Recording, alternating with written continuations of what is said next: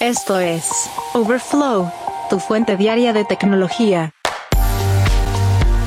¿Qué tal? Hoy es lunes 25 de septiembre del 2023 y estas son las noticias que debes saber del mundo de la tecnología. Finalmente la NASA pudo recuperar una muestra de asteroide y traer la casa de vuelta. Si aún confías en las aplicaciones para encontrar pareja, Tinder te propone una suscripción VIP Ultra Premium y Meta ya tiene su siguiente hoja de ruta para redes sociales, crear docenas de personajes de chatbots.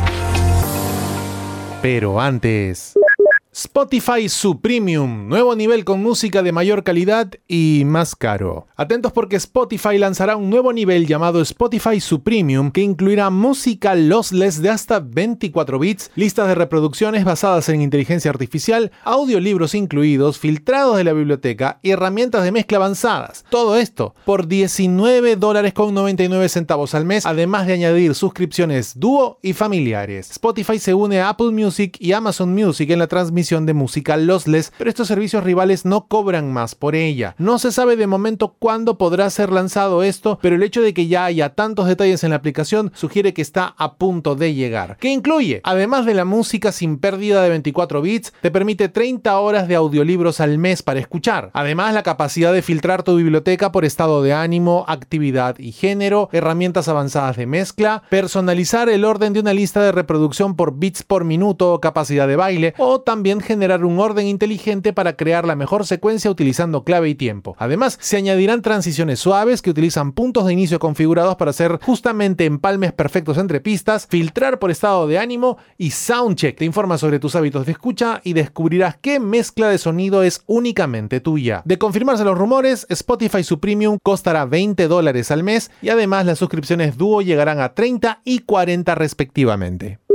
Meta sigue probando maneras distintas de llegar a nuevas audiencias y parece que está preparándose para anunciar un chatbot de inteligencia artificial generativa llamado internamente Gen AI Persons, dirigidos a usuarios más jóvenes. De acuerdo con el reporte del Wall Street Journal, esto será anunciado en el evento Meta Connect de la compañía que comenzará este miércoles y vendrían en múltiples personas orientadas a atraer a usuarios jóvenes con un comportamiento más colorido y esto evidentemente como respuesta a ChatGPT. De acuerdo con datos internos recogidos por el medio, la compañía ha probado un personaje de robot atrevido inspirado en quién crees. Sí, en Vender de Futurama y un Alvin el Alien demasiado curioso que a un empleado le preocupaba que pudiese implicar que este robot fue creado para recopilar información personal. De hecho, un chatbot particularmente problemático, según dice el Wall Street Journal, le dijo a un empleado de Meta, cuando estás con una chica lo importante es la experiencia y si te está vomitando definitivamente es una experiencia. Sí, así. Meta busca crear docenas de estos bots e incluso ha trabajado en una herramienta de creación de chatbots para permitir a las celebridades crear sus propios chatbots y así llegar a más fans. Además, podría haber algunos más orientados a la productividad, capaces de ayudar con codificación y otras tareas, de acuerdo con el reporte. Además de esto, como ya habíamos comentado, Meta viene trabajando en un modelo amplio de lenguaje más poderoso para rivalizar con el trabajo de OpenAI con ChatGPT 4. Todo esto también será anunciado en el evento anual de la empresa y posiblemente un adelanto de los nuevos auriculares Quest 3.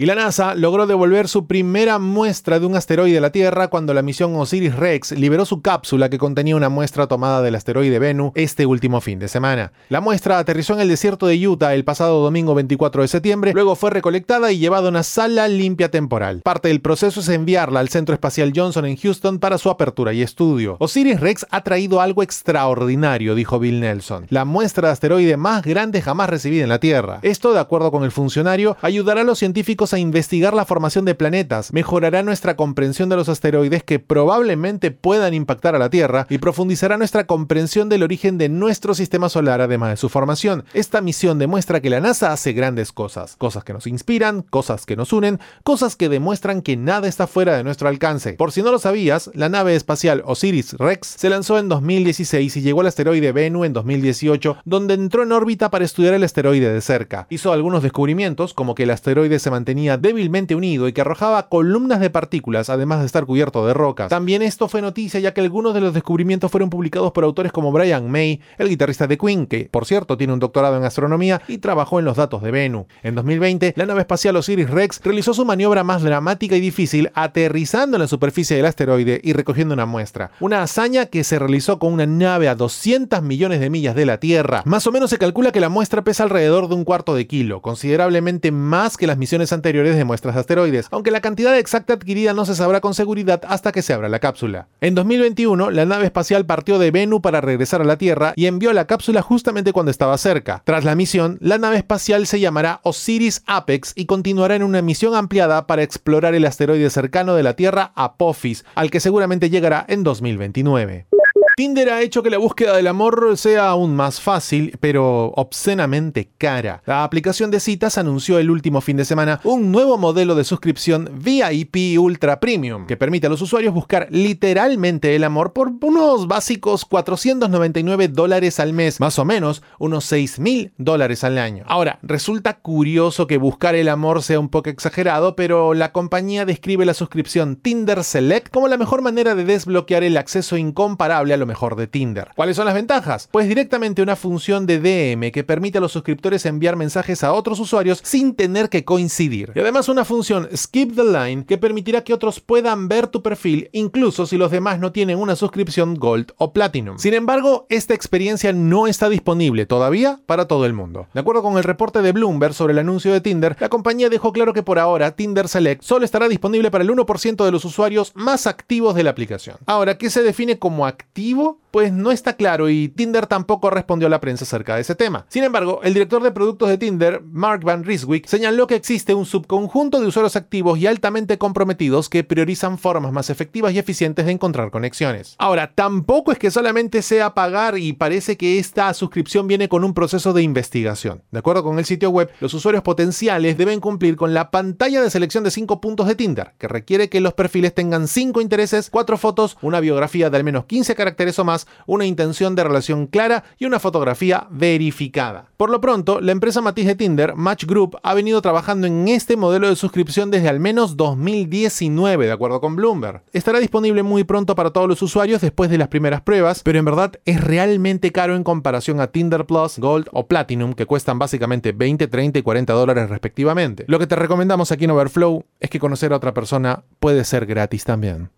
Y el impacto del caso de la plataforma FTX todavía sacude a varias instancias y ahora le tocó a la Universidad de Stanford que devolverá los obsequios que recibió de este sistema de criptoactivos en su totalidad, después de que una demanda contra los padres del fundador Sam Bankman-Fried alegara que la escuela recibió millones de dólares en donaciones. La entidad educativa señaló que recibió obsequios de la Fundación FTX y sus empresas relacionadas para la prevención e investigación relacionadas con la pandemia, de acuerdo con un portavoz de Stanford. Hemos estado en conversaciones con con los abogados de los deudores de FTX para recuperar estos obsequios y devolveremos los fondos en su totalidad, señaló el portavoz. FTX está demandando a los padres de Sam Backman Fried, ambos profesores titulares de Derecho de la universidad, por supuestamente canalizar millones de dólares de los fondos de la empresa para enriquecerse. Esta demanda tiene como objetivo recuperar fondos que según la empresa fueron transferidos fraudulentamente y malversados por Joe Backman y Barbara Fried, padres de Sam. Backman ofreció más de 5 millones de dólares en donaciones del grupo FTX a su empleador, la Universidad de Stanford, de acuerdo con la demanda. Además, señalan que ambos sabían o ignoraron las señales de alerta que indicaban que su hijo y sus socios comerciales estaban orquestando un vasto plan fraudulento. La respuesta es evidente. Los abogados que representan a los papás de Sam Backman Fried emitieron una declaración calificando las afirmaciones de la demanda como completamente falsas y un intento peligroso de intimidar a Joe y Barbara a socavar el proceso del jurado apenas unos días antes de que comience el juicio contra su hijo. Como recuerdas, FTX quebró en noviembre pasado cuando las preguntas sobre sus finanzas sacudieron los mercados cifrado y provocaron una reducción repentina y masiva de los fondos de los clientes. Una investigación federal ya está chequeando a la empresa en lo que los fiscales han calificado como uno de los mayores fraudes financieros en la historia de Estados Unidos. Backman Fry, de 31 años, se declaró inocente de múltiples cargos de fraude y conspiración y está previsto que vaya a juicio este 3 de octubre.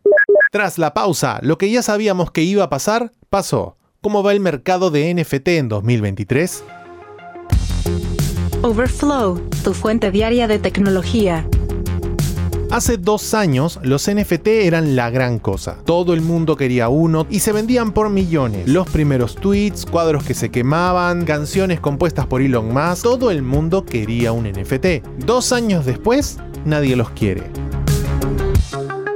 ¿Cómo va el mercado actual? Pues de acuerdo con un nuevo estudio del sitio de cifrado Dub Gamble, de 73.257 colecciones que aparecieron para NFT, 69.795 tienen una capitalización de mercado cercana a cero. El 95% del total de mercado no vale nada. De acuerdo con el estudio, alrededor de 23 millones de personas poseen bienes sin valor en estas colecciones. Entre las 8.850 colecciones de NFT más valiosas por capitalización de mercado, se descubrió que el 18% de ellos no tienen valor y el 41% tenían un precio entre 5 a 100 dólares. Por ejemplo, el 2022 Justin Bieber compró un NFT Board A por alrededor de 1,3 millones de dólares. Actualmente vale 37 mil, un 97% menos. Otros, que costaban miles de dólares, hoy solo valen menos de 10. En su punto máximo, en enero del 2022, el mercado NFT experimentó un volumen de operaciones mensual de alrededor de 5.360 millones de dólares, de acuerdo con datos de The Block. En agosto del mismo año, el volumen total bajó a 410 millones, menos del 8% del máximo. Lo más preocupante es que no es una mala tecnología, de hecho se augura de que el futuro del NFT tendrá algún uso en el mundo real como los videojuegos, las bienes raíces o la identidad digital. Sin embargo, el enfoque artístico y de exclusividad de los NFT ya murió y no convence a nadie. Geek Story. Un día como hoy, en la historia tech.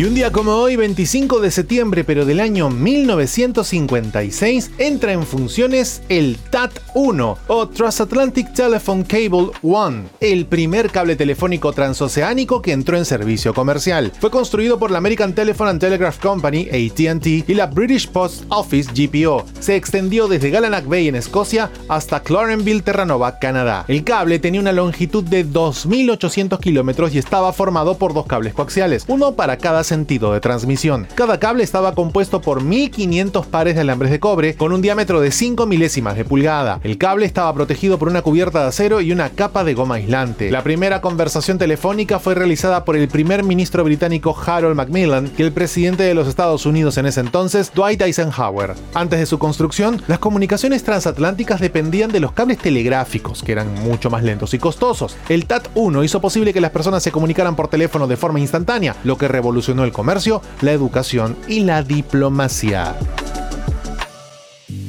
Geek Story. Un día como hoy, en la historia tech.